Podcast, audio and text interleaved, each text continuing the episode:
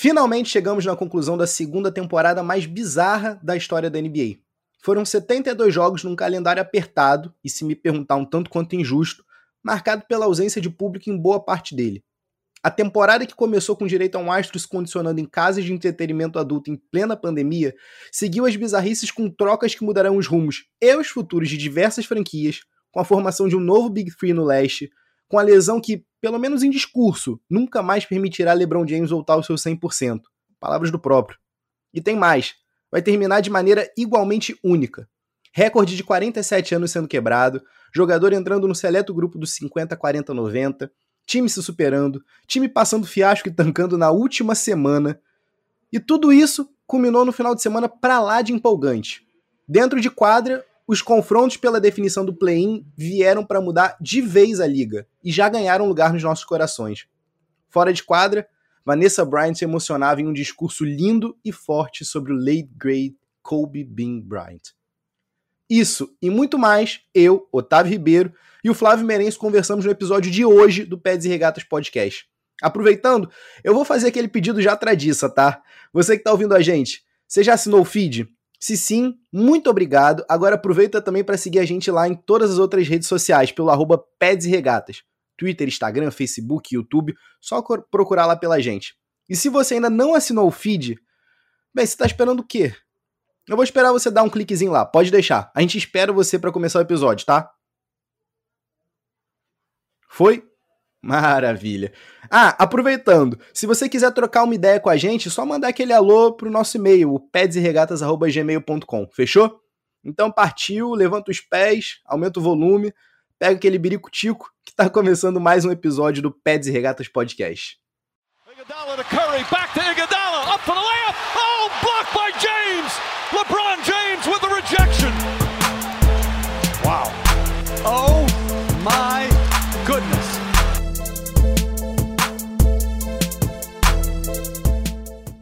Salve, salve! Tá começando mais um Pés e Regatas podcast para você. Eu sou o Flávio Merencio. E eu sou Otávio Ribeiro. E hoje a gente vai falar de algo muito interessante assim pra gente. É algo que a gente espera o ano todo. É algo que o, o torcedor acompanha a temporada por esse momento.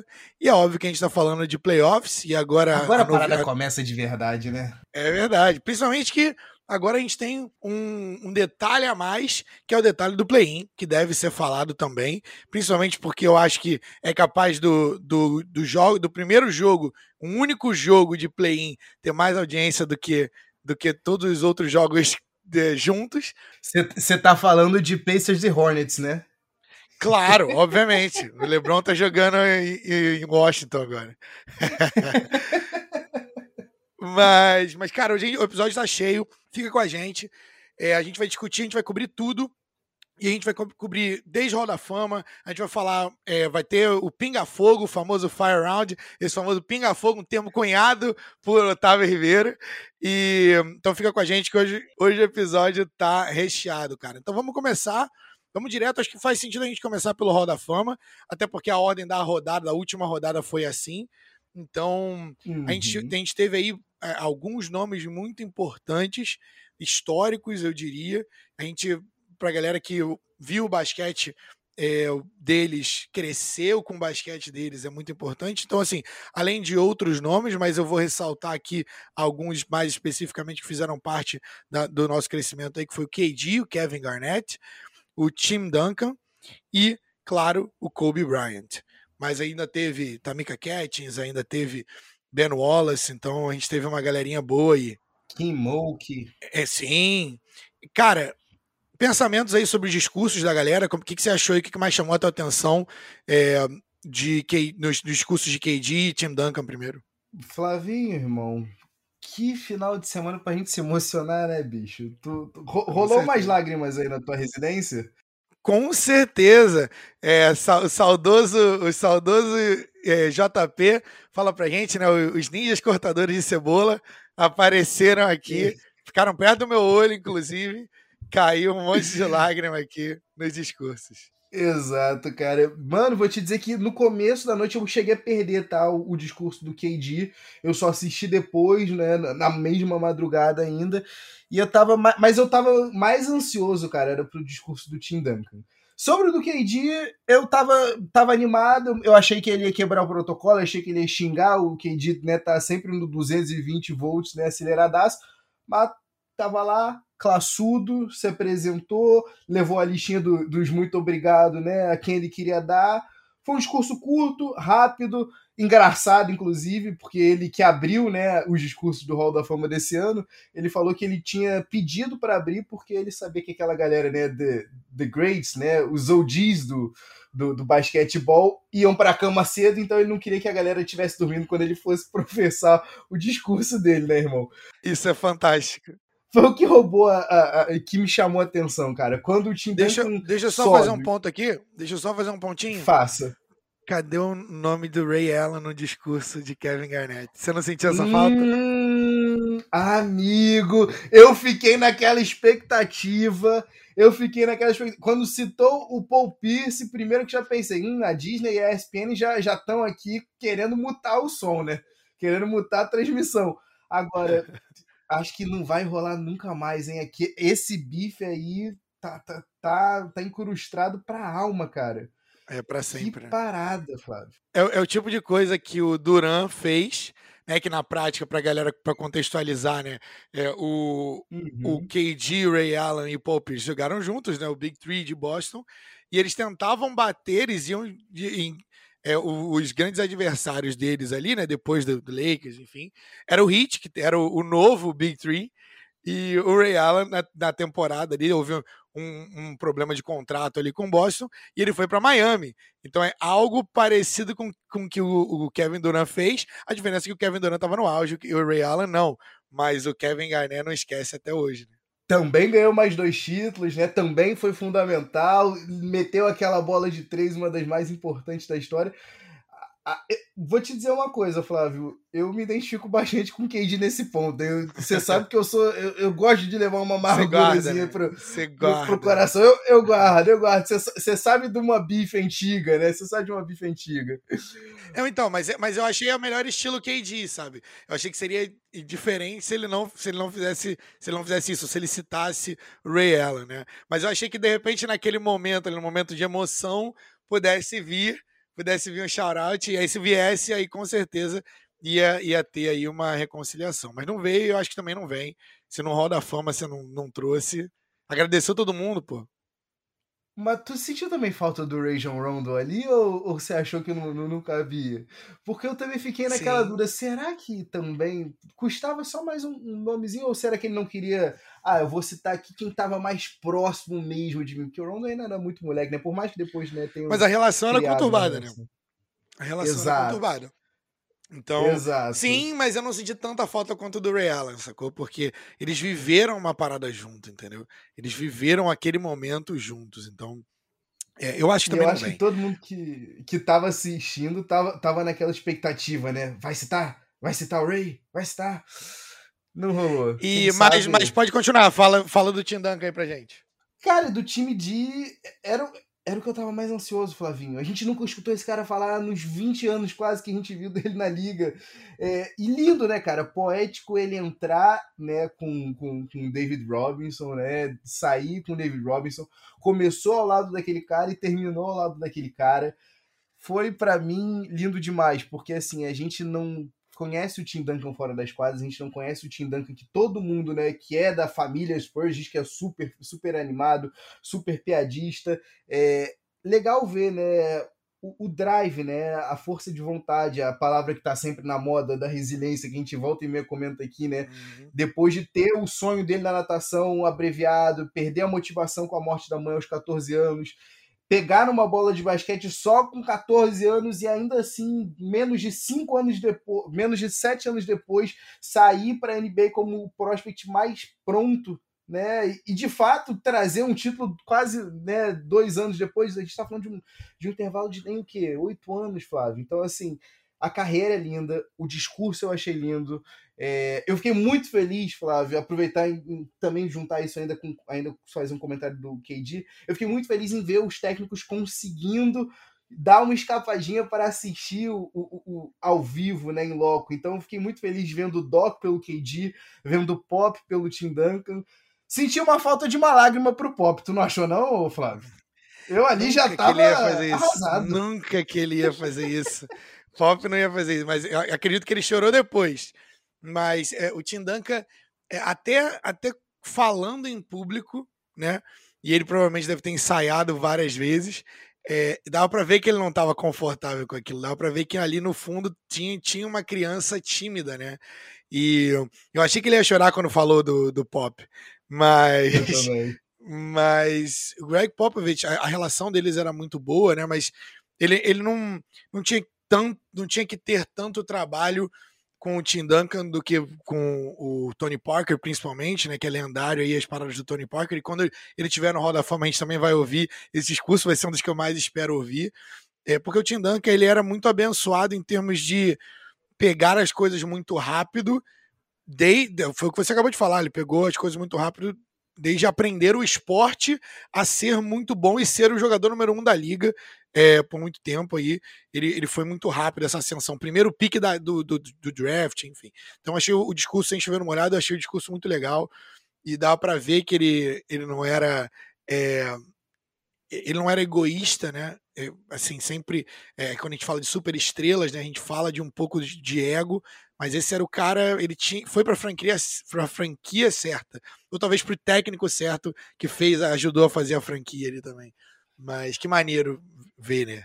Eu me lembrei outra coisa, cara, vendo o discurso dele, né, naquele do desconforto que ele tava ali bem aparente, eu me lembrei muito de você, Flavinho, falando aquela frase, isso aí já tem mais de ano que tu falou isso para mim, da serenidade no olhar, né? Ainda assim, né, ele parava por uns instantes, eu não sei se ele pensava na mãe dele, mas ainda assim, ainda que nervoso, o olhar passa um, uma, uma calma, né? Uma paz muito grande, né, bicho? O Tim Duncan fenomenal. Que privilégio foi ver. E, cara, que privilégio ver essa classe, né, mano? Porque é o que você falou, cara. São três caras que participaram quase que do meu crescimento, tá ligado? Então, assim, legal ver um reconhecendo o outro, né? O KD falando que todas as vezes que ele entrava em, em quadra, ele puxava o melhor do Tim Duncan e vice-versa. E não tem como a gente não falar, né, Flavinho, do, do, do outro cara aí dessa classe, né? O, uhum. A gente tá falando aqui de um jogador top 25, vamos dizer assim, da, da NBA na história do Kevin Garnett. A gente tá falando de um jogador top 10 aí da NBA né, no, no, no Team Duncan. A gente está falando de um jogador também no top 10 aí, como Kobe Bryant, mas a gente tem uma aura um pouquinho diferente no Kobe, né, Flavinho? Era, era o momento mais esperado da noite, certamente. É, era, foi uma noite inesquecível e é muito difícil falar sobre isso é, sendo tentando ser objetivo e tentar e tentando não não ficar com os olhos marejados e reviver esse momento. Eu estava reassistindo o discurso da Vanessa Bryan.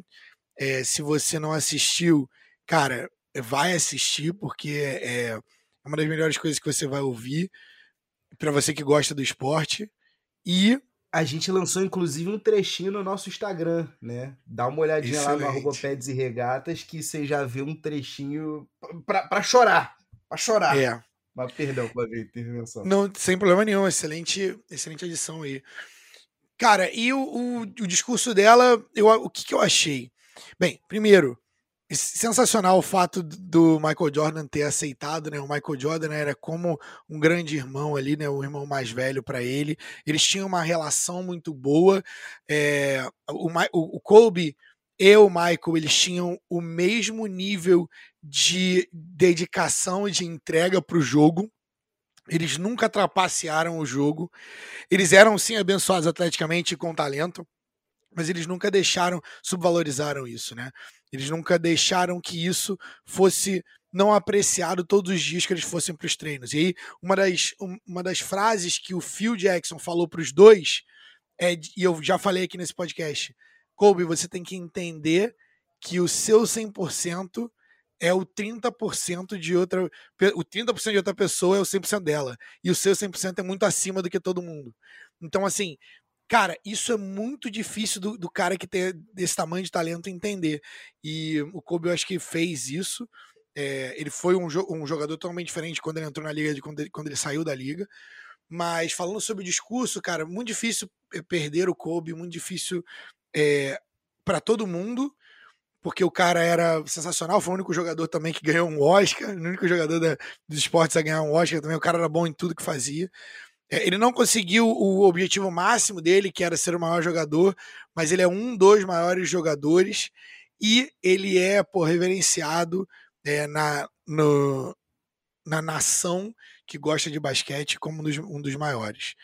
É, o Kobe, ele estava em paz com isso também, né? Com isso que eu falei, né? De não ser o, o, maior, porque ele tentou de tudo, ele deixou tudo que ele tinha. E o discurso da Vanessa, cara, ele, ela trouxe a marra do Kobe Bryant.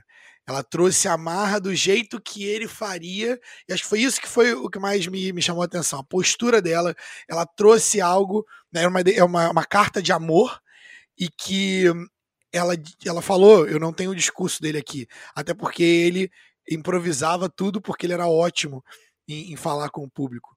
Então, você está no Hall da Fama, você não é só um MVP, você está entre os maiores que já viveram e eu te amo e tudo mais. Então, cara, aquilo, aquilo, aquele ponto ali para mim, eu já tava, eu já tava chorando demais.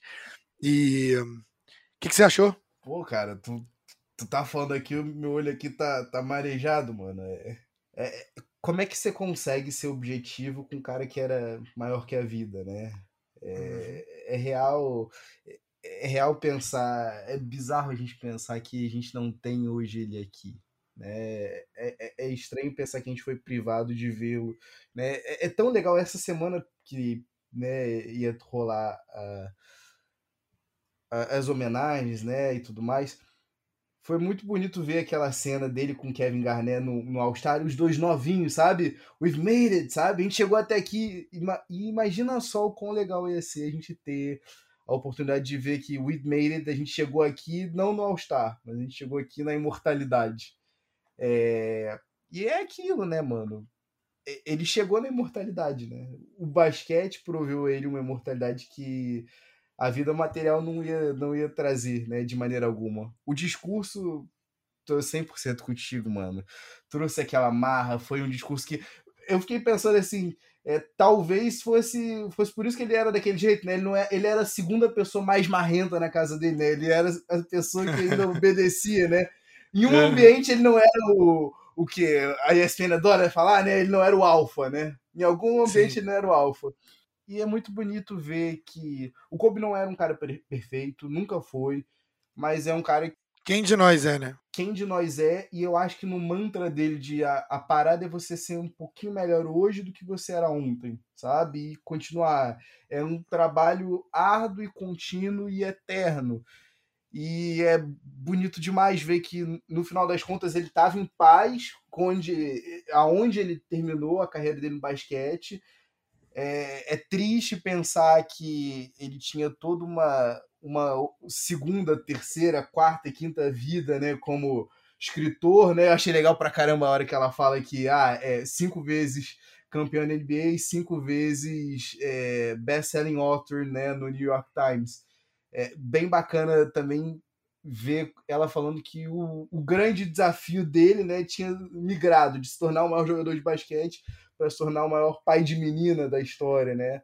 Então, uhum. assim, o discurso foi lindo, a homenagem foi linda, é, o, o, MJ tá ali do lado super significativo, deixa saudade e é legal ver que apesar de ser um momento que estava todo mundo muito ansioso, muito tenso, apesar de a gente ter chorado bastante, porque a gente acaba chorando, a gente acaba se emocionando, não foi um momento triste ela conseguiu fazer uhum. um discurso para cima, ela conseguiu terminar bem, ela não derramou em nenhum momento uma lágrima. Essa mulher. É Como eu acho que ele gostaria, tá? Se você Como perguntasse para ele, ele, eu acho que ele gostaria também de que fosse assim, dessa forma, entendeu? Cara, foi, foi maravilhoso. Isn't this a shit? Né? É. Como é que era a palavra lá, que é a expressão que ele usava? Isn't, isn't this, this some, some shit? shit? Uhum. É, bicho, sabe? Então, assim, foi, foi maravilhoso, cara. Foi maravilhoso. Sensacional. E é, então, salve, salve Kobe. É, hoje a gente tem uma, uma surpresinha aí preparada para vocês no Two Minute Drill. Então, eu se fosse você não perderia. É, então, fica ligado aí com a gente. E agora a gente passando, é, depois desse momento onde a gente até se arrepiou aqui fazendo, mas vamos para o final de temporada, vamos falar o que mais chamou nossa atenção. É, então, falando de temporada acabou, né? A gente teve um domingo aí para a galera que gosta de basquete, tinha jogo, a dar com pau. Então, a gente separou aqui algumas storylines para vocês, algumas manchetes que ficaram marcadas e eu não tenho como começar sem ser pelo Clippers. Vamos falar de Los Angeles Clippers, a gente já falou de Los Angeles Clippers no nosso último episódio e eu não, eu não, não tenho como chamar de nenhuma outra expressão a não ser tanque. Então, ou seja, perderam de propósito para dois dos piores times da liga, Houston Rockets e Oklahoma City Thunder, né? Então, o, os dejetos do, do, Rockets e os dejetos do Oklahoma City Thunder, eles perderam ali para aquela seara de jogadores dois jogos seguidos e descansaram todo mundo para fugir do Lakers e, e, fugir da chave do Lakers, ou seja, só encontram o Lakers na final. Seus comentários, vá para onde quiser. Os dejetos. Eu não tava pronto para os dejetos. Mano, como, Flavinho, como é que a gente fica, cara? A gente tenta dar uma moral pro Clippers, a gente, né, tenta pensar que, não, pera aí, apesar de Lob City ter sido o melhor momento, acho que o melhor ainda pode estar por vir. E aí os camaradas, né, pô, pera aí. Agora é o novo Clippers, a nova mentalidade. Os novos donos de Los Angeles. A gente vai mandar, não tem essa de Lakers. Ok, então o Kawhi chega e na primeira temporada já veio o Lakers sendo campeão. Alguma coisa mudou. Não, uma temporada que vem, com duas temporadas aí, fica tranquilo. Um técnico que vai saber comandar melhor essa, esse elenco, um tanto quanto individualista, vamos dizer assim, né? A gente tem alguns, alguns jogadores com algumas agendas bem particulares ali no Clippers. Sim. Porém, sim, quando a gente tem finalmente né, um final de temporada que, que até então ia vindo bem, né? O Clippers estava sendo um time histórico, estava chutando melhor né, da bola de três pontos que o time histórico do Warriors de 2016. E aí, no auge, na conclusão da temporada, tudo bem. Há quem diga, ah, se você tem uma chance de fugir do pior do pior matchup possível, você tem que fugir. Mas qual mensagem tu passa pro restante do, dos teus adversários? Qual mensagem tu passa é. para os teus próprios jogadores? Sério mesmo que você quer ser o dono de Los Angeles quando você foge do outro time da cidade? Papelão, hein, bicho? Fiasco. É Fiasco. É difícil de defender, com certeza. Mas há, há gente que defenda falando que, que eles foram estratégicos somente, né? Mas, mas é, fica difícil de defender para mim. Eu, fica vergonhoso porque eram, eram vitórias meio que certas, né? Então acabou que o, o Denver começou é, o jogo de Portland lá também, mas depois botou a galera, botou a, galera do terrão, enfim.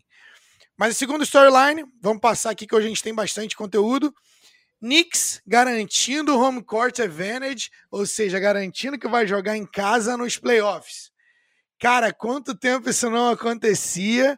A gente tem o Knicks jogando em casa e com a novidade de que vai ter público, né, cara? De que a gente vai ter público nos estádios. Então, cara, que momento pro, pro Knicks, né, cara? Eu acho que a gente, da minha, da minha visão, a temporada deles tem que se. É, tem que se chamar Julius Randle, porque foi a, a temporada onde Julius Randle se tornou aí, devo dizer, uma super estrela. Tem que fazer isso mais de uma vez, talvez, mas, mas assim, ele tá ali. Uh, eu gosto. Mas tá ali. Eu gosto. Flavinho, mas deixa eu te fazer uma pergunta. Como é que a gente não vai chamar de super estrela um camarada que consegue fazer isso nove anos depois, Flavinho? Nove anos depois, Julius Randle liderando esse time. Eu vou te dizer uma coisa, quando no comecinho ali da, da, da, da no comecinho não, né? mais para metade da temporada, o Knicks foi se aproximando ali dos 50%, eu ainda pensei, ok, os caras vão ficar um pouquinho acima dos 50% e ainda vamos classificar para os playoffs ali na, mas ainda ali naquela bacia das almas, num, num sétimo, eu, eu achava difícil eles pegarem até um sexto, Flavinho. Agora, home court advantage, que parada mágica que está acontecendo por Nova York. E eu não posso mais esperar um segundo sem ler uma matéria aqui. Estrelas já estão cogitando o Knicks, Flávio. Você já ouviu é esse isso, filme cara. antes? Sim, já, já começou, né? É, é sempre todo ano é, a gente tem a mesma coisa. São os mesmos, são os mesmos caras do First Take, Steven A. e Max Kellerman, Max Kellerman, é, falando a mesma coisa. Agora esse ano vai, esse ano vai, esse ano vai. Mas, mas eu, eu realmente acredito que é, não fazia sentido você ir para o Lakers até que, perdão, você ir para o Knicks, é, a menos que você tivesse pelo menos uma peça fundamental ali, uma âncora para você poder jogar junto. O que você vai fazer lá se não tiver ninguém para jogar junto, entendeu? Então, eu acho que essa pode ser dessa vez, pode ser verdade, né? Estrelas que realmente pô, falem assim, putz, cara, RJ Barrett, Julius Randle, RJ Barrett que melhorou essa temporada, não era um dos caras, um dos meus caras preferidos vindo, vindo do draft, mas melhorou essa temporada. E o Julius Randle, cara, explodindo e carregando o time a adição do Derrick Rose também foi legal para poder é, botar a galera ali. Emmanuel Quickly foi um outro cara do draft também que, que deu certo. Então, assim, é, momento histórico aí para a franquia, é, do ponto de vista de para você poder é, ganhar em Nova York, você precisa passar por cima de muita desorganização. Então, se você está conseguindo fazer isso, você é sim privilegiado e é uma estrela. Mas quero Deixa passar por um outro pergunta. ponto aqui Pode falar. Só uma super breve. A gente ainda. Eu quero saber de você. Eu já quero um semi-spoiler. A gente vai escutar nomes vindo da sua parte de Nova York mais pro final do, desse episódio, no Crunch Time, Flavinho? Que, é, eu já é tô querendo saber aqui. É possível? É possível, é possível. É possível que sim. Já vou dando esse spoiler aí.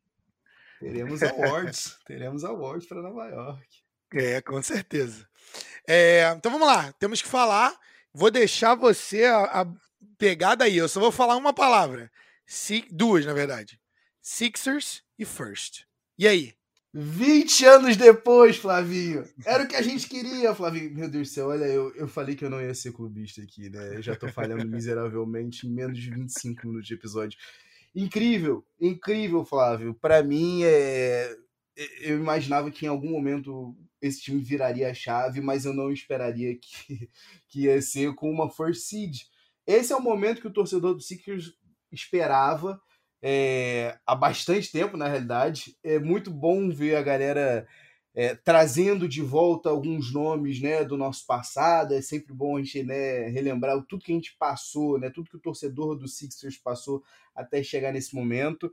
É, e para mim tem duas coisas que a gente precisa falar, né? Espaçamento importa, né, Flávio? Espaçamento importa muito. E segundo, é fundamental você estar tá em boa condição física. Olha o que, que o Joel Embiid em boa condição física não fez essa temporada. Não sei o que, que vem daqui para frente, mas o Sixers se deu bem demais. A gente ainda vai falar um pouquinho mais para frente aqui com o chaveamento das séries, mas essa first seed, além de ter, é, além de ter um, um um, um gostinho especial, né? De o torcedor já aguardava muito tempo. Tem ainda mais um pontinho importante da gente, da gente destacar aqui. Com o público de volta, amigo, é o famoso ou joga pelo amor ou joga pelo terror. Imagina o torcedor da Filadélfia revoltado com Ben Simmons cada vez que ele for, cada vez que ele tiver espaço e não partir para dentro e não tentar pelo menos um jumpzinho. Eu não tô nem falando bola de três, só quero um jump shot, Flávio. Só isso. Bem, você já, já fez a análise, então eu vou dizer duas coisinhas assim bem rápidas. Ascensão de Embiid, Embiid esse ano legítimo candidato a MVP, se ele não se machuca talvez fosse o MVP. O Philadelphia finalmente conseguiu trazer, você falou de espaçamento, né? Para contextualizar para os nossos ouvintes, espaçamento de quadra.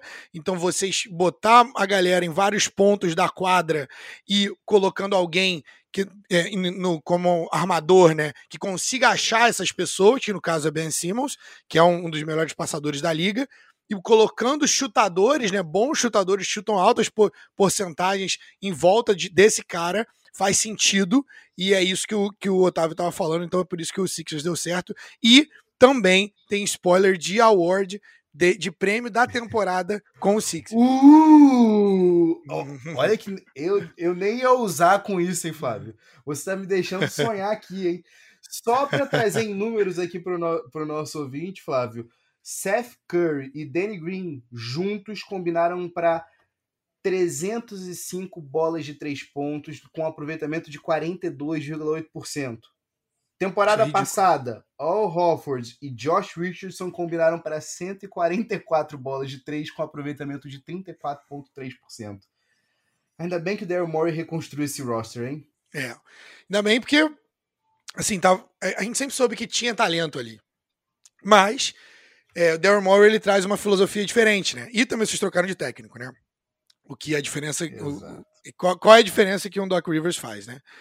Mas é, vamos seguir aqui que a gente tem bastante coisa, hein? Então a gente está falando agora, a gente vai para o Washington. Então agora eu falando assim, ó.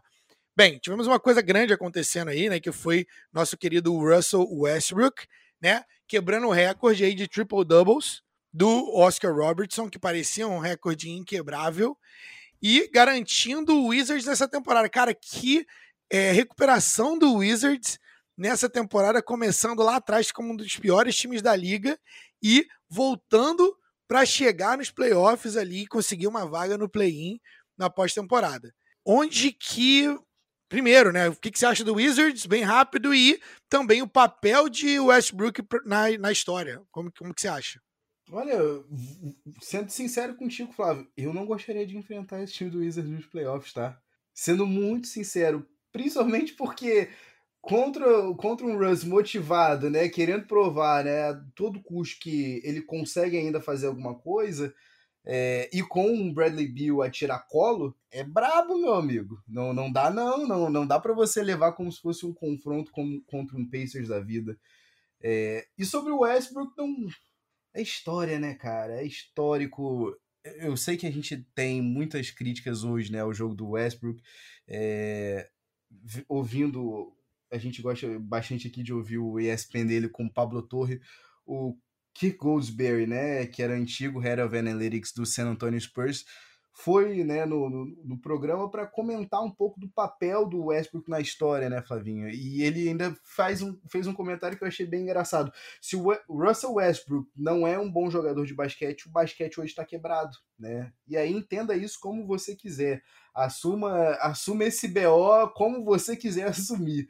Mas é fato que ele quebrou um recorde de 47 anos. Né? Desde 1974, o recorde estabelecido pelo Oscar Robertson. É, é aquilo que a gente já havia comentado né, num, num programa anterior. Ele é um criador de tendências. Né? Da mesma maneira que a gente tem um, um Steph Curry mudando o jogo é, a partir da ótica da bola de três, você tem um, um, um, jogo mudando a partir de um Russell Westbrook. Se hoje você tem um, um Luka Doncic com menos de três temporadas de NBA, com quase 40 triple-doubles, é porque teve um precursor para isso.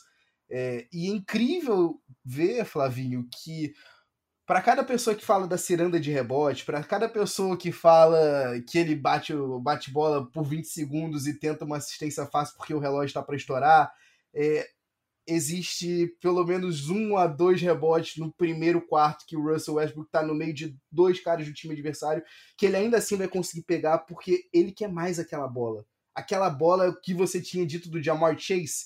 Você lembra naquele episódio do que a gente conversou é, é, logo no post-draft, né? Que você tinha falado que quando a bola tá no ar, ele acredita que ele tem direito sobre aquela bola mais do que o, o, o cornerback. É, é, é basicamente a mesma coisa do Westbrook aqui e outra coisa que é fenomenal, é incrível a quantidade de open looks que o Westbrook consegue arranjar sem ter um arremesso. Então, assim, se a galera fala do arremesso dele pelo lado negativo, tem que também exaltar a visão, tem que exaltar o espaço do Russell Westbrook. A história sendo feita, e eu vou te deixar uma pergunta, Flávio. Você imagina esse recorde sendo quebrado de novo? E a segunda pergunta, se não, qual outro recorde você não imaginaria sendo quebrado. E aí eu tô, por favor, vamos excluir aquele recorde do, do, do John Stockton, né? De assistência, que aquele ali é um, é um crime. Eu acho que o, os 100 pontos do Wilt é o, o recorde mais inquebrável que a gente tem hoje. Até porque o, o basquete, apesar de ser é, de ter um aumento de pontos, a gente já discutiu sobre isso lá no nosso episódio 1, se quiser ouvir. Mas tá mais dividido, né? Porque todo mundo consegue chutar hoje, todo mundo consegue fazer isso. E a gente, as ocorrências de pontos aí de 70 pontos, 60 pontos, é, a gente tá, tá ficando cada vez menos centrados em um em um cara só e a gente tem mais pessoas que conseguem chutar a bola e tudo mais, menos especialistas e mais generalistas também que conseguem chutar e fazer outras coisas. Então, é, eu acho que 100 pontos do Wilt, eu acho que vai ser o, o, mais, o mais difícil aí, mas posso estar errado, né? E acho que, bem, sobre, sobre o Westbrook, é, top 5, é, capacidade atlética, abençoado o menino e também ele tem a, a vontade dos grandes. Ninguém quer mais do que ele jogando ali. Ele é um jogador que caberia, claramente seria uma estrela também em qualquer era e jogaria muito bem é, em 1990 junto com o Michael. Michael já falou que queria ele no time dele. E o Michael também já falou que é um, do, um dos caras que mais lembra o, a intensidade dele. Mas seguindo aqui, vamos agora para Indiana que, que foi aquilo em Indiana? Tem, tem alguma coisa acontecendo ali em Indiana, não sei se é alguma coisa na água, mas foi uma galera, cara, decepção aí na reta final, mas eles ainda conseguiram pegar ali um, um play-in, um spot no play-in. O que aconteceu ali em Indiana, Tavim? Cara, aparentemente os caras não fizeram o trabalho de casa direito, né? Eu tava vendo é. a matéria que originou, né, esse esse esse headline aqui, vem do Jake Fisher do, do Bleacher Report, que descobriu o motivo pelo qual o burburinho de que o Nate Bjorkgren ia ser demitido ao final da única temporada dele em Indiana. O motivo era, o cara pode ser um gênio que for ali com, com, com, com a pranchetinha na mão, Flávio. Se ele não tiver o mínimo de capacidade, né, de, de, sociabilidade, se ele não conseguir se conectar com os jogadores, se ele não conseguir ter uma comunicação que não seja, eu adorei a palavra abrasiva, não vai ter muita chance para ele na NBA. Indiana fez uma, fez uma entrevista com ele, ficou encantado, né? O Chad Buchanan e o Kevin Pritchard, e prosseguiram a contratá-lo. Só que eles não foram atrás, né? Não fizeram as diligências necessárias para descobrir que o tempo que ele ficou no Suns, o TJ Warren detestou. TJ Warren, que foi a estrela do Pacers na última bolha. Sempre bom a gente destacar aqui o, te, o, os jogadores né, que foram comandados por ele na D-League é aquele famoso 50%, ou ama ou odeia. E aí você descobre que os 50% estão ali orbitando, na realidade, entre 10% amam, 90% odeiam. É, a coisa vai ficando complicada, né, mano? Vai ficando tão complicada que o clima é caótico no vestiário. Jogador pedindo para ser trocado, jogador reclamando do, do, do, tempo que tem em quadra, jogador reclamando do papel que desempenha no ataque. Show de horrores, Flávio. Show de horrores. Eu não me lembro nem quando é que foi a última vez que a gente teve um caso desse. É, se, o, se, o jogador, se os jogadores botarem na cabeça deles que eles não gostam de você, eles, eles não jogam, eles fazem corpo mole e você roda isso, acho que em qualquer esporte, cara tchau, tchau mesmo. Você precisa que a galera te compre. E acho que esse tipo de, de pensamento ou estilo de, de coaching, né? Ele talvez funcione melhor no college, onde o. Né, nas universidades, né, onde o, o técnico é maior do que você, mas e aí, mas aí você se aplica, né, ali para é, eh, até porque o técnico te recruta, o técnico pode tirar tua, tua bolsa escolar e tudo mais, mas quando você chega para o nível profissional, isso não é, não é assim que funciona. Principalmente assim, acho que se você chegar no nível do, do, do Popovich, né, é muito difícil a galera acabar te boicotando porque o cara tem cinco, cinco anéis na, na mão, né, e tal. Mas nesse quem, quem é Nate, Nate Bjorkgren, né? Então, é, vamos, vamos, vamos dar uma segurada, dar aquela famosa segurada.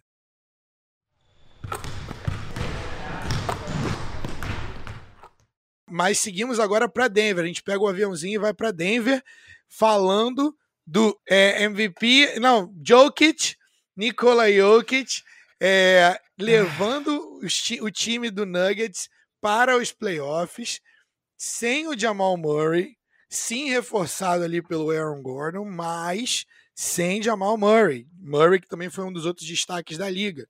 Levou o time à terceira seed aí, e eu quero saber é, se, primeiro, MVP, segundo, vai longe? Não vai? Para tua primeira pergunta, Flavinho, Mais pra frente eu respondo. Mais pra frente eu respondo que eu ainda não tô pronto pra conceder isso, cara. Ai, cara, olha o que tu me faz fazer, cara. Ai, eu não acredito que o primeiro MVP depois do Shaq como pivô não vai ser Joel Embiid. Ai, que tristeza. Mas uma coisa é fato, tá? Tá de parabéns. Tá de parabéns o senhor Mike Malone, tá de parabéns o Jokic, tá de parabéns a estrutura montada, né, ali em Denver. É, principalmente está de parabéns também o Michael Porter Jr., né? Que veio, né? Ele veio firme agora para esse final de temporada. Sem a produção de Jamal Murray, tudo bem, ó. Tá comigo aqui, ó. O, o, o, o, o Michael Porter Jr. tem aquele, aquele quê de, de, conf, de confiança irracional, né? Ele realmente acha que ele é o melhor jogador em quadra. Eu acho Todas que isso aí tem sido um ponto positivaço, né? Positivaço. Agora, se vai longe, Flávio, complicado, cara. Complicado demais, porque eu continuo dizendo para você, esse time aí vai sofrer nos playoffs, vai sofrer quando, quando o jogo ficar ainda um pouquinho mais lento. É, para um, uma primeira rodada, eu não acho que, que eles vão ter nenhuma dificuldade né, com, com os nossos amigos de, do Blazers. Porém, continuando, não sei, não sei não. Acho que em semifinal aí do Oeste é o, é o ceiling, é o ceiling, ainda mais sem Jamal Murray.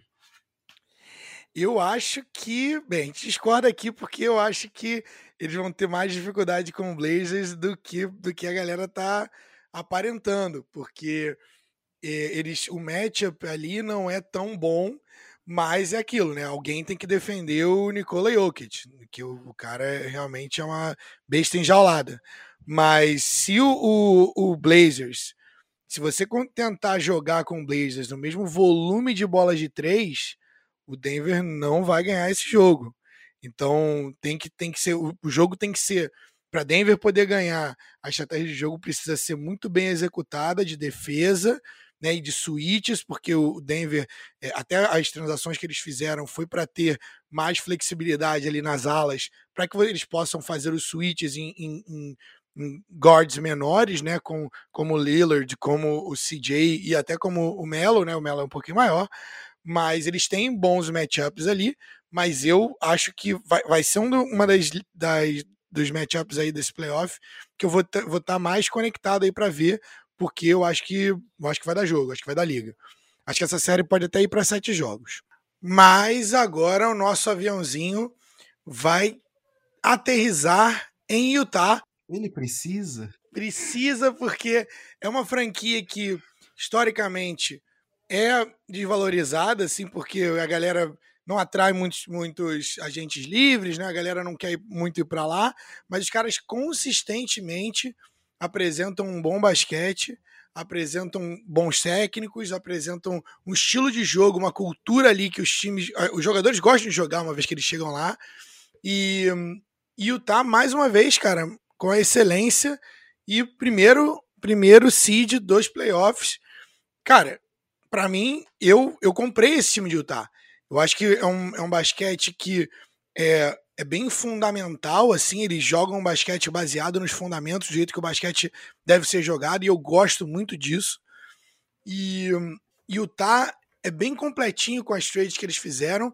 Eles têm um dos jogadores, né, que eu, que eu gosto pra caramba, um dos jogadores mais subvalorizados da história também, que é o Mike Conley. E acho que eles podem fazer um barulhinho, tá? Que, que você acha? Tu, pega, tu, tu, tu, tu não vale nada, cara, porque tu compra o, o, o, o a minha atenção aqui, tu compra a, a, a minha simpatia mencionando o Mike Conley, cara. Aí tu não vale nada, Flavinho, pelo amor de Deus. Sim, tá de parabéns. É, um ano depois a gente viu que deu certo a aposta, né? Deu certo o valor pago no Mike Conley. E a gente tem que tirar o chapéu aí pro, pro senhor Dan Snyder, né? De, não, que Dan Snyder, perdão, Queen, Snyder. Dan é aquele dono tóxico do Washington Football Team. Meu Deus do céu, olha, olha os dois esportes Isso. aí se confundindo aí. Volta o chapéu.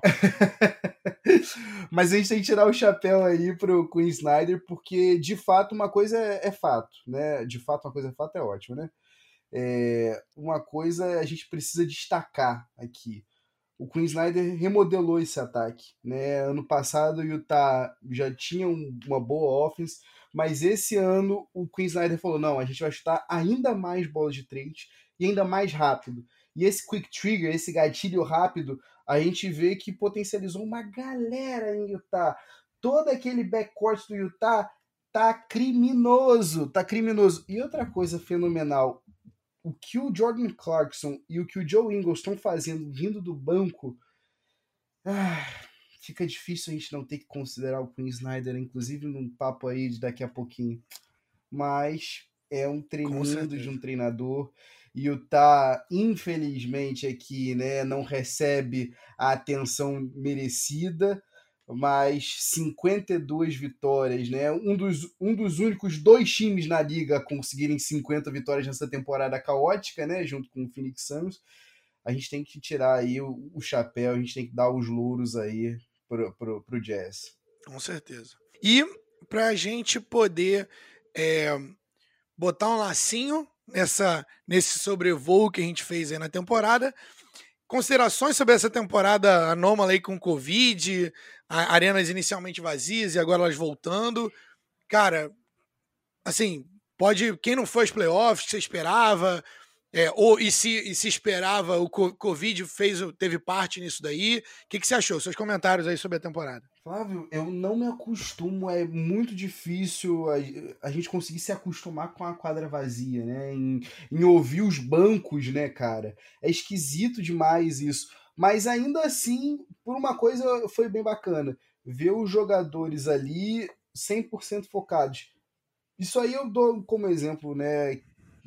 aí fica bem difícil né, a gente fugir aqui. Eu assisto praticamente todos os jogos do Sixers quando eles estão passando, senão eu sempre busco reassistir depois. E o Joel Embiid, né, trazendo aqui como destaque, é, ele alimenta muito da torcida né, ao longo dos jogos.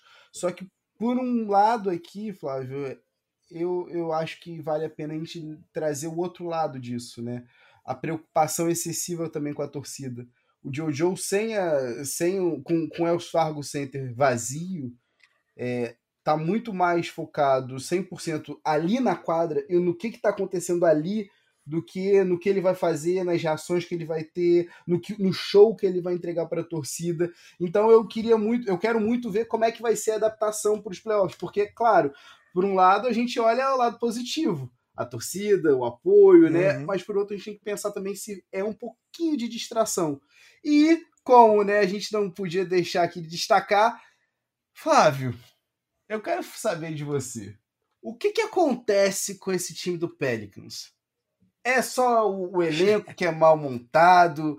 É o Stan Van Gundy mostrando que ele tá um pouquinho desatualizado? O que, que acontece? Porque, para mim, não ver o Zion mais um ano nos playoffs é uma perda pro, pro, pro produto como um todo. Você não acha, não? Cara, para mim, se você for colocar, jogar os nomes, né?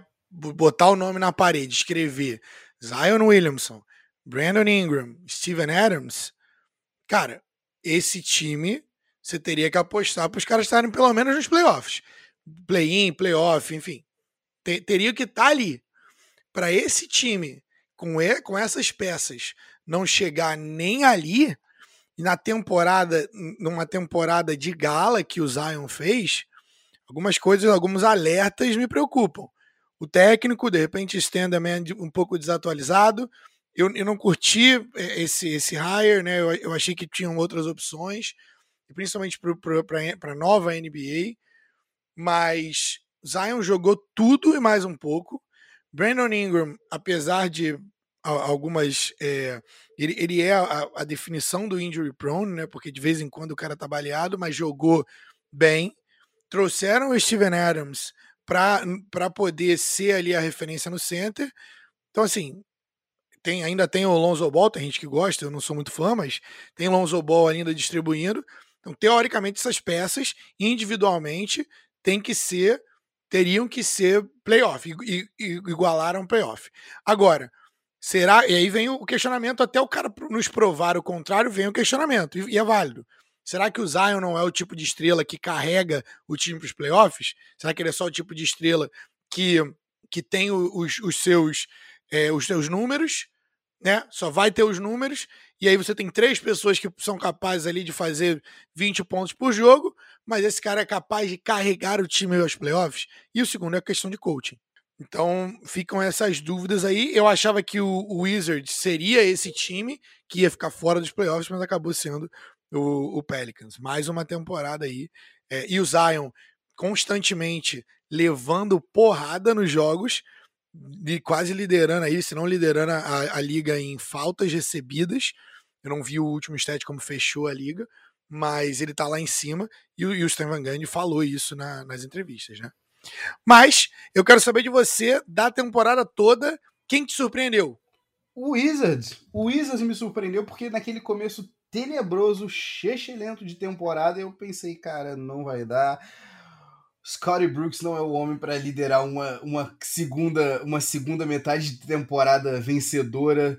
Por mais vazio que o leste seja, reverter essa situação ia ser bem complicado. Ainda mais porque é aquilo, né? Por mais que o Russ é, é, é, produza, em alguns momentos a gente viu o time um pouco refém dele também, né? Então, assim, esse final de temporada. Como essa, sempre. Essa, exato, como sempre, né? É, esse final de temporada, essa winning streak, essa, essa vontade que era expressa no elenco inteiro, né? É, me surpreendeu bastante, cara. Me surpreendeu demais da conta. Mas eu não vou mentir, eu não vou tentar dar uma resposta sair um pouquinho do óbvio. Não tem como, eu vou voltar para Big Apple, eu vou voltar para nossa Nova York aqui, porque o que me surpreendeu não foi nem os playoffs, o que me surpreendeu não foi nem o, o um pouquinho acima do, do 50%, o que me surpreendeu foi esse home court advantage. O Tibbs está de parabéns, está de parabéns demais. Para você, o que te surpreendeu? Não tenho nem o que acrescentar. É o comeback do Wizards e é, Nova York nos playoffs. Para mim, para mim é isso. Nova York nos playoffs com aquele time ali, se eu tivesse se eu olhasse, eu não falaria que aquele era um, era um time de playoffs. Então assim. Mas eu quero saber aqui agora para aplicar, já fazer aquele é, aquela previsão para o futuro. Quem é o time que vai pegar playoffs? Não pegou agora e que vai pegar playoffs na temporada que vem, na sua opinião? O teu Chicago Bulls, Flavinho. O teu Chicago Bulls, que eu podia até botar aqui como uma decepção, tá? Como quem eu esperava um pouquinho mais. Porque queimar um pouquinho, né, o futuro, né? Ir atrás do, do Vucevic, né? Parear ele com o Zé Lavine. Eu esperava um pouquinho mais. Eu achava que o Billy Donovan ia entregar um pouco mais pra gente. Eu te pergunto, você acha que vai, vai, vai dar bom temporada que vem? Porque num leste não tão forte assim, eu espero, tá? Cara, o Bulls é uma, é uma boa, é uma boa opção, uma boa escolha. Eu acho que ainda falta uma peça ali, claramente. É, essa era a peça, essa, essa peça poderia vir do Kobe White, né? Poderia vir do Wendell Carter Jr., que a gente trocou pelo Vucevic, e também poderia vir do Otto Porter, né? A gente está buscando essa outra peça, mas o Otto Porter, Otto Porter não deu certo. O Wendell Carter Jr., a galera provavelmente viu que ele não tinha é, é, potencial de estrela, né? E eu, eu, eu falei isso no dia que a gente draftou o Wendell Carter Jr., eu gostava do cara, mas ele era B, B em, em todas as categorias. É, acho que pode ser um time que venha, mas precisa de, de alguém, mas a gente precisa é, reassinar com o Lavine, que ele já falou que é, é possível que ele vá embora. Cara, para mim, é, eu vou de. Eu vou contra aí, contra o padrão contra a fibra, que é eu vou de Minnesota Timberwolves, cara. Porque por que não arriscar, né? Então já tô vendo a cara do, do Otávio daqui, mas o Anthony Edwards jogando o fino, eu não esperava que ele fosse jogar esse tipo de segunda metade de temporada como jogou, tá? Principalmente com as porcentagens que ele fez adiciona o D'Angelo Russell, adiciona o Cat, adiciona mais uma rodadinha aí de free agents. Eles precisam de um alfa. O, o Carl Anthony Towns não é um alfa, mas se eles trouxerem ali um PJ Tucker para colocar a galerinha. Não, não me traz negócio de Jimmy Butler, não. Vamos trazer um cara que seja um veterano respeitado pela liga. Traz o PJ Tucker e a sua coleção de tênis, que eu acho que dá certo. Tá? O que eles estão precisando ali é de é, veteranos de liderança. Mas por que não o Timberwolves. Tá? É, então chegou a hora mais aguardada do podcast que eu sei que vocês gostam, que é o nosso Crunch Time. It's off to Leonard, defended by Simmons. Is this the dagger?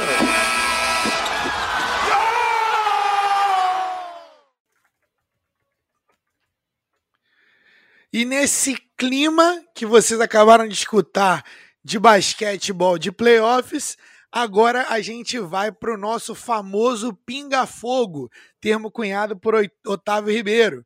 Então, basicamente, o jogo é o seguinte: só vai responder direto. Você pode fazer ali um, uma frasezinha de argumentação ou, ou não, mas é para responder direto. A gente quer saber, a gente tem vários tópicos aqui para a gente poder responder se concorda, se concorda, discorda, ou quem quer essa opção para isso ou para aquilo. Beleza? Então vamos às perguntas. A gente começa nosso primeiro, no nosso Crunch Time aqui, a gente vem para os prêmios da temporada. Né? Então, assim, primeiro queria saber de você o quanto nós erramos naquele pod que a gente fez de MVP de meia, de meia temporada ali. E aí a gente vai, a gente vai para os prêmios. Então, MVP, o quanto a gente errou e quem é a tua opção para MVP?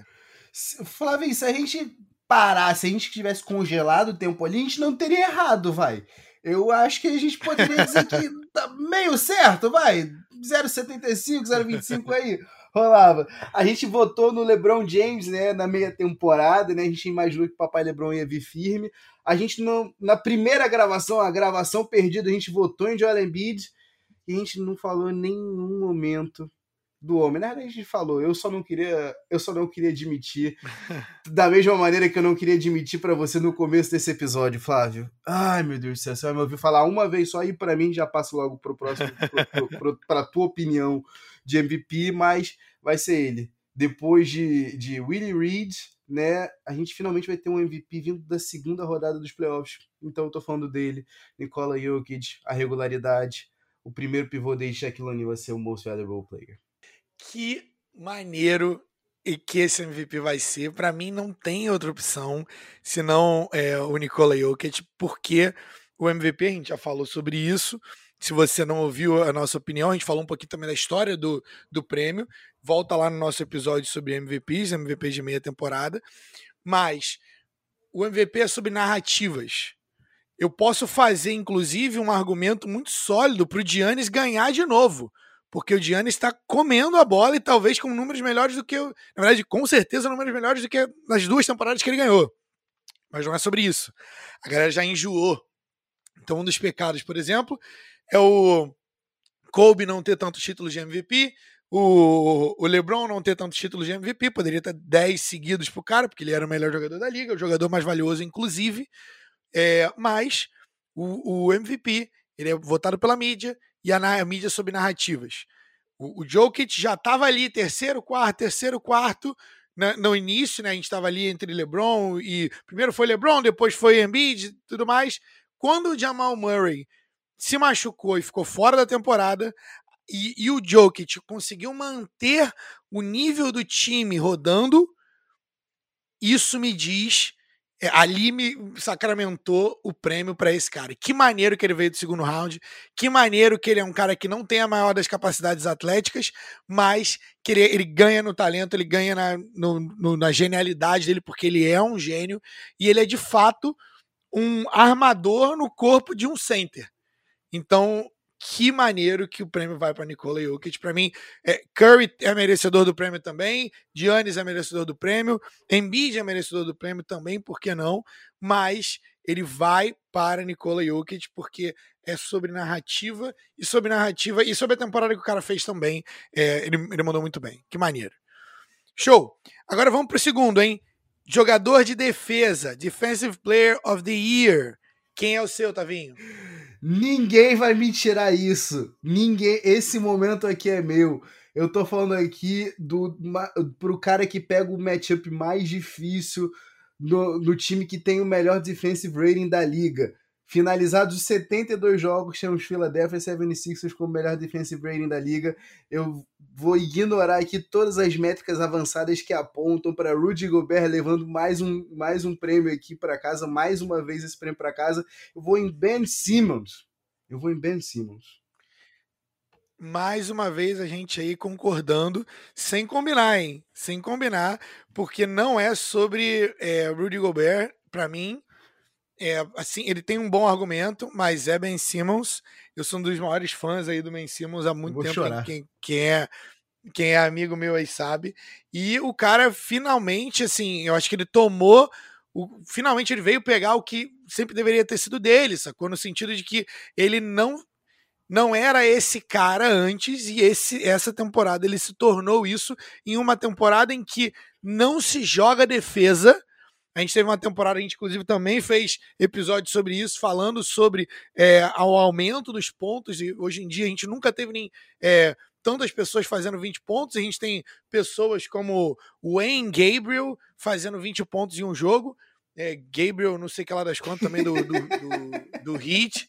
Enfim, é, cara, tem que ser Ben Simmons, é, é o, o number one matchup da liga.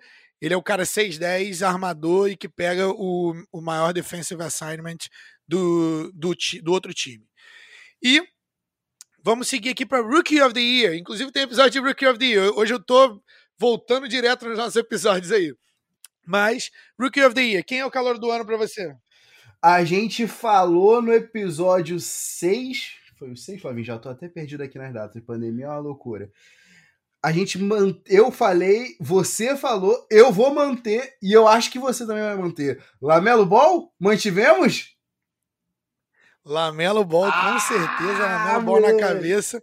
Não precisa nem falar muita coisa, o cara vai ser, vai ser muito bom. Ainda e voltando nesse o... finalzinho de temporada. É, pra, pra, só pra, pra vir aí pra falar, é o episódio 6, o episódio dos rookies é o episódio 6 que a gente fez.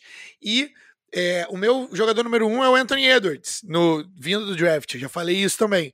Mas o Lamelo Ball é o, é o calor do ano, com certeza. Vamos agora de jogador mais melhorado, né? Jogador mais aprimorado do ano. Most Improved Player. Quem é o seu? Flávio, esse ano vai me dar, não tem outra palavra, tesão em dar esse prêmio. Porque eu você sabe do problema que eu tenho histórico com, com, com, esse prêmio. Eu detesto a ideia de você dar o Most Improved Player para um jogador no terceiro ano dele de liga, ainda mais para um jogador que veio de loteria, porque eu acho que eu presumo em algum momento que esse cara vai passar por uma por uma por um crescimento, né, por uma evolução. Agora, o difícil é quando você já tá na liga e você consegue se recriar e é isso que a gente tem em Julius Randle.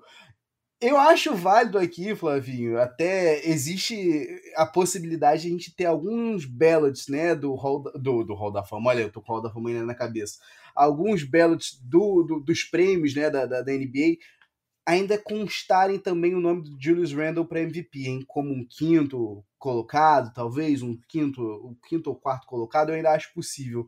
Mas para Most Improved Player, não tenho dúvidas. Não me vem com papinho de Jeremy Grant, de, Chris, de Christian Woods, porque a gente tem aqui uma evolução, a gente tem aqui uma liderança, a gente tem aqui um jogador que está sendo as, o, o, o, o, jogador responsável né, por ser a cara do, do, do Knicks que está voltando aos playoffs e está voltando com, com, com, com um pé na porta, né, meu parceiro? Home court advantage, mais uma vez falando aqui. O, o é, o argumento dele para MVP é um argumento válido, tá? Então, com certeza, ele vai, na minha visão, ele deveria ser considerado ali no top 5 do, no, dos MVPs. Com certeza, o meu Most Improved Player é o Julius Randle, é a opção é, mais óbvia da liga, é o, é o, prêmio que você pode anotar agora, que é a maior barbada. Se a galera aí que aposta quiser apostar, pode apostar que esse é o cara que tem que ganhar. E vamos agora de Coach of the Year, técnico do ano. Quem que você tem aí na sua listinha? Talvez aqui eu acho que a gente discorde, hein? Talvez... Até agora foi 10-10. Será? É, eu vou votar aqui, apesar de querer muito dar esse prêmio pro Tibbs. Eu queria muito, porque eu acho que você conseguir tirar o caos de Nova York, você conseguir imprimir uma personalidade para esse time, né? A gente até brincou, né, em episódio passado, mencionando, né, o Celso Rotti da NBA, né, o time copeiro, né, vamos dizer assim mas eu vou dar o prêmio para o Monty Williams, porque esse turnaround do Phoenix Suns é, passa pelo Chris Paul, claro, mas é importante a gente dizer aqui que o Chris Paul não é das personalidades mais fáceis de ser lidadas com, né? O próprio Doc Rivers teve problema, né, na passagem dele por LA. E aí você consegue o Monty Williams falando desde o primeiro momento que ele sempre sonhou com isso, porque o que o Monty Williams treinou uma temporadinha só o, o Chris Paul antes dele sair, né, de New Orleans. Então o Monte Williams falou, ele queria ter esse privilégio de treinar novamente o Chris Paul. Ele já chega falando essa frase pro Chris Paul, né? Quando o Chris Paul chega e já recebe isso. E aí, além disso, ele ainda recebe as chaves da, daquele ataque para comandar. Ele consegue estar tá em casa. Ele consegue, de fato, botar um, um norte para essa, essa molecada. Ele consegue minimizar os defeitos e otimizar as qualidades. Monte Williams, para mim, é o, é o meu coach of the year, Flavinho. Quem é o teu? Me fala, pelo amor de Deus, que eu tô ansioso aqui já. Para mim, é não. Eu tanto eu acho que tanto que é o meu, mas eu acho que ele vai ganhar, que é o, o Tom Thibodeau. Eu gosto do cara desde o Chicago Bulls, é, que é o meu time, e fazer o que ele fez com menos é o que vai dar para mim o, o, o título para ele. E eu, eu contra-argumentando o que você falou sobre o Suns, para mim tem uma maior porcentagem de Chris Paul do que tem de Monty Williams. Chris Paul já provou isso em mais de uma franquia. Então, assim, ele, o Chris Paul, quando chega na franquia, ele muda a franquia para melhor. Isso é verdade, isso é ponto pacífico. São então, cinco franquias já que é, ele faz isso, né? Então, Tibro, o trabalho que ele fez com o Julius Randle, para mim, é, é bizarro. É, então, é, é Tom Thibodeau na cabeça. Eu aceito. E agora um que eu acho também que a gente vai discordar, talvez, cara. Mas eu queria saber, sexto homem do ano, quem que você tem na tua listinha? Ah, cara, eu vou de Jordan Clarkson. Eu vou de Jordan Clarkson porque ele me lembra o, o melhor do Lou Williams e quando eu digo melhor do Lou Williams, eu estou falando aqui é, do Lou Williams que pontua de qualquer maneira. É, nesses, nesses últimos jogos na temporada, em, em especial o jogo né, contra o Warriors, é, que o time do Jazz não tinha o Donovan Mitchell e nem o, Mike Conley, os caras se mantiveram ali, liderando, inclusive. Chegaram no quarto quarto, faltando três minutos para acabar o jogo, liderando, porque o Jordan Clarkson estava 100% on fire. O cara meteu 44 pontos. O cara só foi só foi é, é, é, suplantado pelo Steph Curry. Então, assim, é, e quando eu digo que é o melhor do Lou Williams, porque o Lou Williams ainda naquela época ele ainda não comprometia o absurdo que ele compromete hoje na defesa. Então, para mim, é, a, proeza né, na, na hora de marcar sempre teve muito envolvida nessa premiação aqui, e eu acho que não vai fugir muito disso mais esse ano. Né? Eu vejo que tem uma galera que é favorável ao Joe Ingles, né, ainda mais depois da mudança, né, depois que o Joe Ingles foi para o banco. Eu entendo né, todo, todo, todo o benefício né, que ele traz para a defesa do Jazz, mas fico na dúvida. É isso que eu ia falar. O, o Jazz tem dois candidatos ótimos para sexto homem do ano, que é o Jordan Clarkson e o Joe Ingles. Eu diria que eles são os favoritos para ganhar. Mas eu vou de coração nesse, nesse pique. Eu vou de Derrick Rose. Uou! Eu vou de Derrick Rose para sexto homem do ano. É, pode ser hot take, mas eu acho que o que ele traz, o que ele agregou pro Nova York desde a chegada dele ali, é, eu acho que ele tem um bom caso. Não acho que ele ganha, mas acho que ele tem um bom caso. Esse seria o, o, o Six Man of the Year. Seria, é, seria uma parada muito legal ver o Derrick Rose ganhando o sexto homem do ano. Falando de narrativas, né? Ele que foi o MVP mais novo da história. É, ganhar o sexto homem do ano seria muito legal e seria aí meio que uma redenção para a carreira dele. Para o nosso ouvinte aqui, talvez esse seja o último, talvez seja o último episódio com o Flavinho que ele vai estar tá assumindo uma posição ali naquele front office do New York Knicks aí que eu tô vendo, hein? Que eu tô vendo. É o quê? São quatro prêmios para um Knicks? Hum, sei não. É verdade. É verdade, tá, tá, tá virando barbada já, né? Não, Esqueci tá de alguém, Tavinho?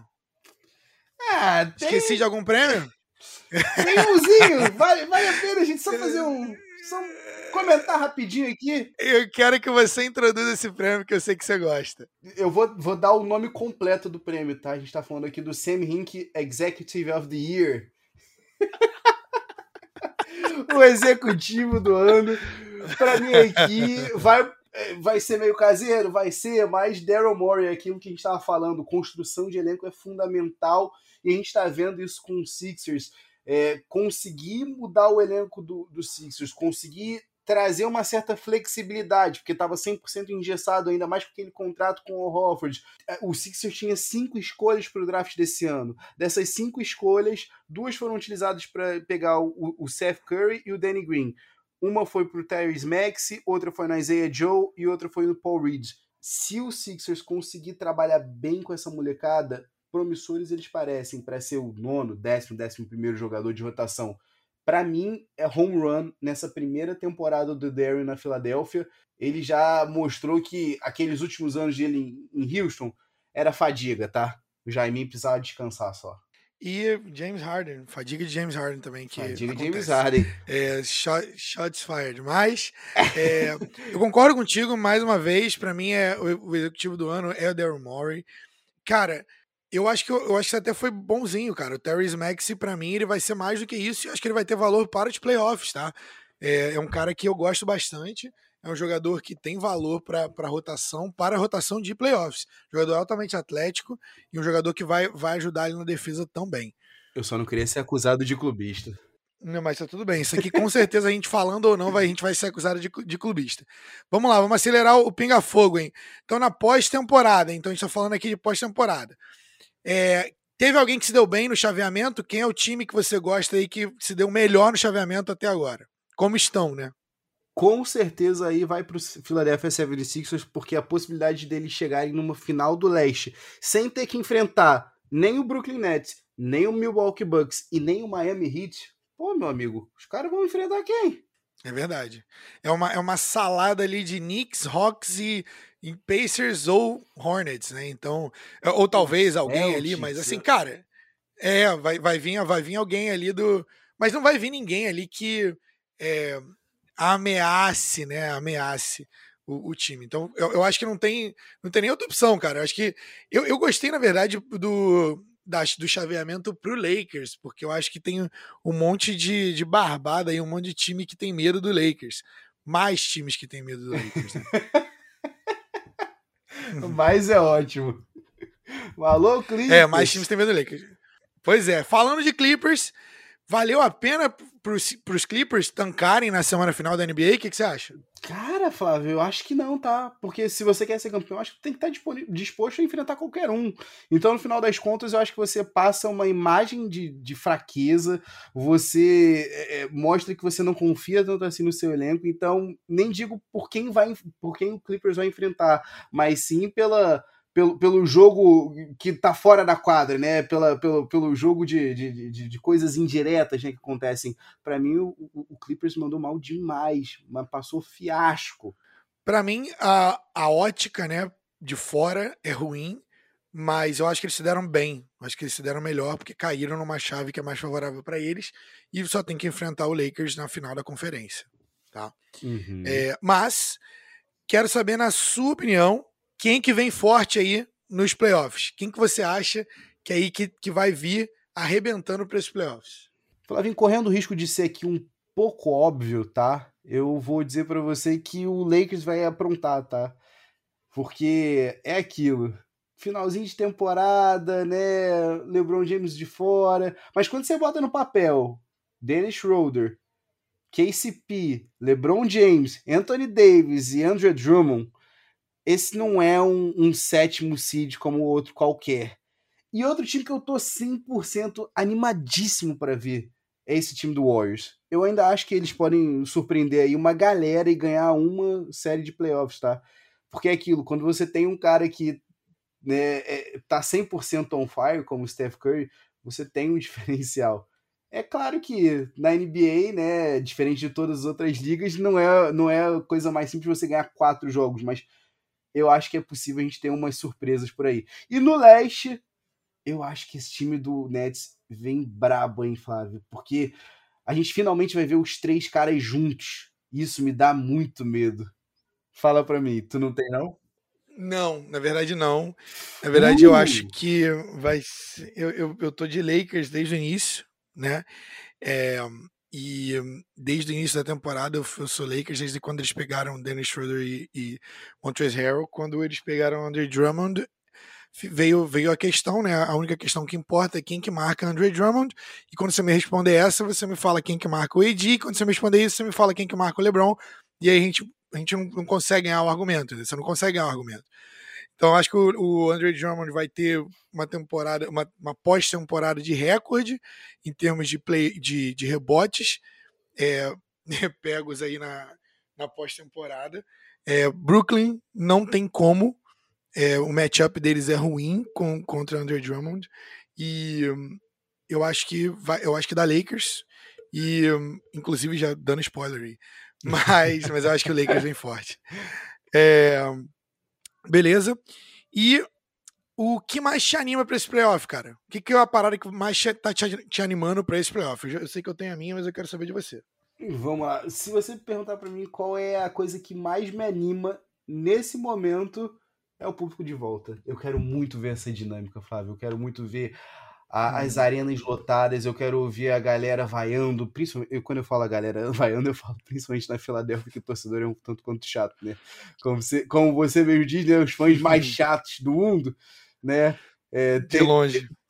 Tendo a concordar mas eu tô muito animado, cara. Até porque, Flávio, eu vou dizer para ti que isso sai até um pouco da parte do basquete. Acho que ver a arena de volta também significa um pouco, um pouco de normalidade, as coisas voltando para o seu devido lugar. Então, isso me deixa bastante animado, para além dos jogos. É, isso significa que as vacinas estão voltando, né, cara? Então isso é muito maneiro. As vacinas estão chegando, né? Então, apesar de não ter chegado pra gente, mas é, é um, uma luz no fim do túnel aí, com certeza. É, para mim, acho que a parte que tá mais me animando, cara, é poder ver o, o, os matchups, mas eu acho que para mim é o play-in.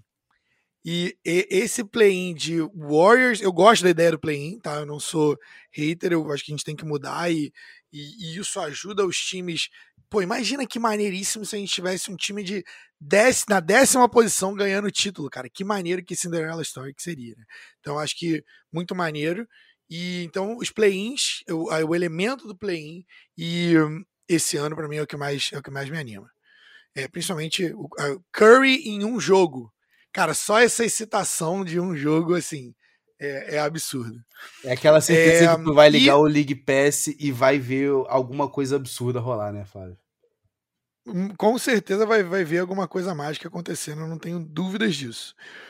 E a gente agora passa para a parte das previsões, tá? Está aberto aqui a clara evidência do Pés e Regatas. Eu quero saber o seguinte: quem que você gostaria de enfrentar nos, nos playoffs? Que o seu time enfrentasse, né? Eu, eu ia adorar se meu time enfrentasse, aquela, como você diz, uma série de Boston Celtics, Charlotte Hornets, um Hawks ou Knicks numa segunda fase dos playoffs, numa semifinal de, de, de, conferência. Eu queria enfrentar. Primeiro que eu queria estar no leste, Flávio. Mais um ano se passe, mais um ano que você quer ter uma franquia no leste. Porque no oeste é briga de cachorro grande, né, irmão? É verdade. É verdade. Quem tu quer enfrentar? quem eu gostaria de enfrentar. Cara, essa daqui essa é uma, é das perguntas capciosas, porque eu tenho dois, dois times que eu gostaria de enfrentar. Eu acho que eu gostaria de enfrentar o Hawks, porque eu acho que é bem imprevisível de, de você armar um, um plano ali contra o, o Trey Burke. O Trey Burke. o Trey Young.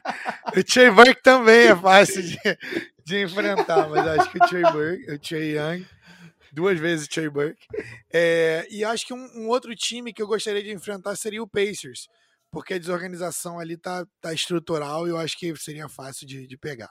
E agora eu quero vou inverter a pergunta: quem você não gostaria de enfrentar? Eu, por mais que eu condene o que o Clippers fez, eu ia ficar apavorado de pensar, pô, eu me matei aqui o ano inteiro para pegar um seed bom para enfrentar o Los Angeles Lakers na primeira rodada dos playoffs. Peraí, como assim? Eu, se fosse o Suns, eu ia estar tá revoltadíssimo. Pensando, pô, peraí, eu vou ter a minha campanha, a, o ano da minha virada, eu vou ter que enfrentar o LeBron James, o Anthony Davis. O quê?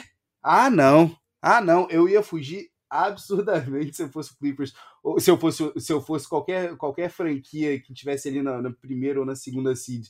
Eu, isso me faz o quê, Flávio? Um tremendo de um hipócrita, Flávio tremendo de hipócrita. faço o que eu falo, não faço o que eu faço.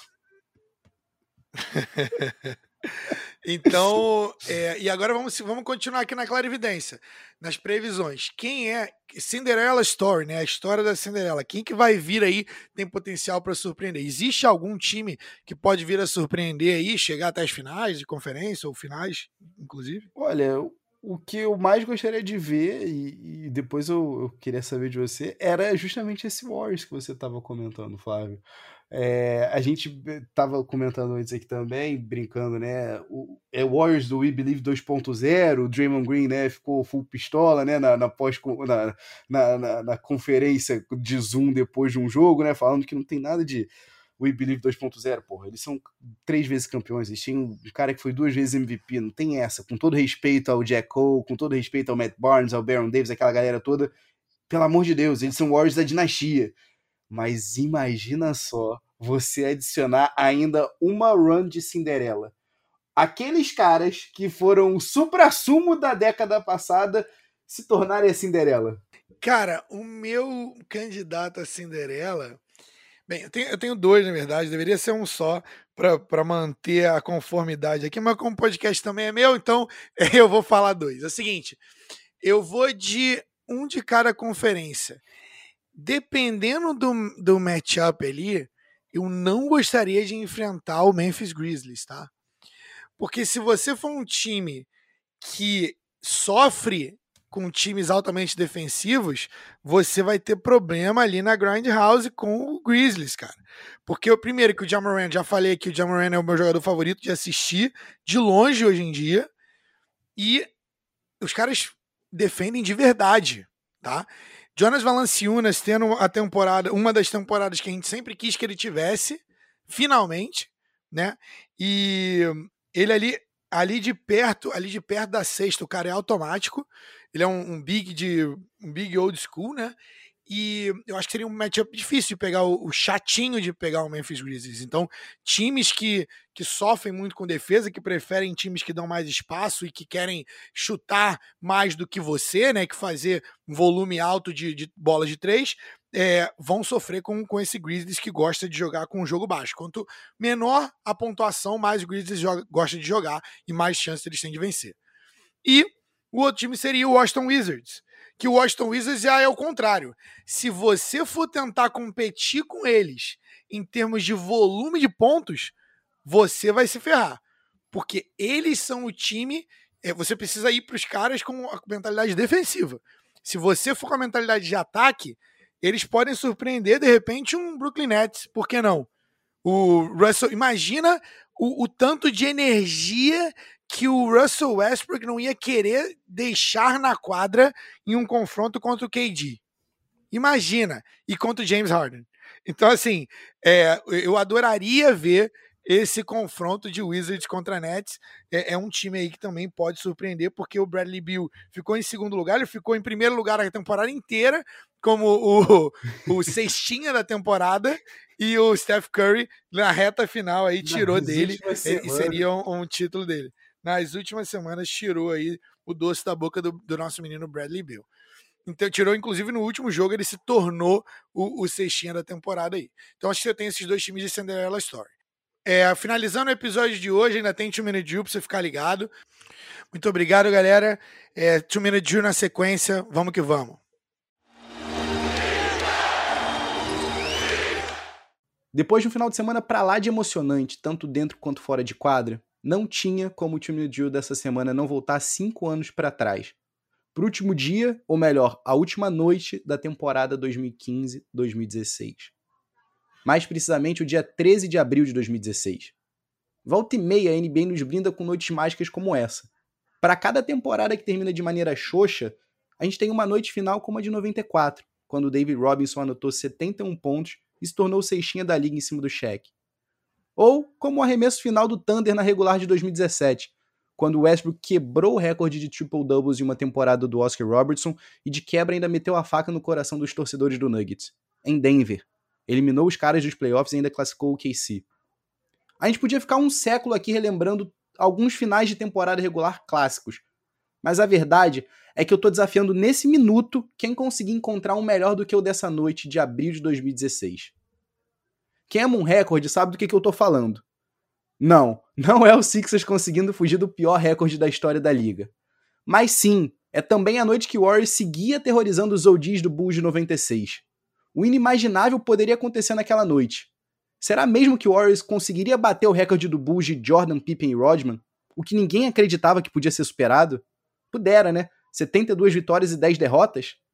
Mas nem isso, nem isso eclipsou a grande festa, o grande brilho, a grande mágica de um jogo entre dois times já eliminados dos playoffs. O palco sendo no Staples Center já indica o que, que vem por aí, né? Kobe Bean Bryant. O último jogo da sua carreira tinha tudo para ser aquele evento bonito, saudoso, cheio de homenagens, mas o prato cheio dos haters. O Lakers vindo de mais um ano sem playoff, mais um ano de tank, um time cercado de meninos tendo que ver o tour de despedida de um astro cujo próprio corpo já dava sinais que até mesmo o tanque reserva tinha se esvaído. Mas a gente tá falando do Black Mamba aqui, então me poupem. O cenário montado, as estrelas todas ali, como elas sempre tiveram, para ver uma última vez aquele astro que tanto fez ao longo de uma carreira de 20 anos no uniforme roxo dourado. E é claro que ele não ia decepcionar, não é mesmo? Depois de um primeiro quarto com 15 pontos, indicando que todas as bolas iam para o camisa 24, o segundo período de apenas 7 serviu apenas para deixar uma última dúvida para todos os odiadores. Não, dessa vez ele não ia conseguir superar. Não dessa vez. Não aos 35 anos. Não já eliminado. Não depois de 23 lesões. Mas é claro que o Kobe ia se aposentar entregando tudo e mais um pouco para aqueles que sempre o amaram, os fãs. 38 pontos no segundo tempo, 23 no último quarto, e o arremesso vencedor, ou que trouxe a liderança para a LA, convertido por ele a 31,6 segundos para o fim do jogo. O Kobe marcou 15 dos últimos 17 pontos do Lakers. Foram 50 arremessos tentados. Foram 60 pontos convertidos. Foi um discurso lindo que, revendo hoje, nos faz pensar como é que 20 anos realmente não passam rápidos aos nossos olhos. Que a vida é muito efêmera, é muito fugaz, é muito breve. E não tem como não se emocionar quando ele diz que nos pontos altos e baixos, os fãs e ele sempre se mantiveram juntos. Ninguém havia tentado 50 ou mais arremessos em um jogo na NBA desde 1967 nem mesmo no jogo dos 81 pontos o Kobe foi responsável por uma porcentagem tão alta dos arremessos do seu time. Mas era exatamente para isso que estava todo mundo ali. E até o último dos meus dias eu vou ter a memória de estar em pé no meu quarto numa madrugada que poderia ser como qualquer outra em abril de 2016. Mas não foi. Não foi graças ao Kobe Bean Bryant. E daquelas ironias que só a vida nos oferece, essa noite nos dá duas. A primeira é que o último dado estatístico da carreira do Kobe é uma assistência, resultado de um outlet pass para uma enterrada do Jordan Clarkson. E a gente passou a vida inteira, a carreira inteira, criticando o cara que ele não passava a bola. Irônico, né? E a segunda, a segunda ironia é que de fato o Warriors ganhou do Memphis e terminou a temporada regular com 73 vitórias e 9 derrotas. O recorde do Bulls do Jordan estava quebrado mas às vezes é até difícil lembrar que foi nessa mesma noite, tá? Eu me lembro que eu deixei esse jogo no celular e a despedida do Kobe, claro, na TV, simultaneamente. E volta e meia eu me esqueço disso. Tem noites na NBA que são mágicas. E o Kobe foi responsável por tantas delas que eu falo com propriedade. Hoje ele descansa na imortalidade. No panteão dos deuses do basquete, a bola tá com ele como sempre teve. E nunca se esqueça, em homenagem ao mais novo laureado do Hall da Fama do basquete, toda vez que você for arremessar uma bola, de papel que seja, no lixo da tua casa, ou na quadra mais perto da sua casa, assim que a pandemia passar, claro, com teus parceiros, sempre invoque a lenda ao arremessar. Kobe!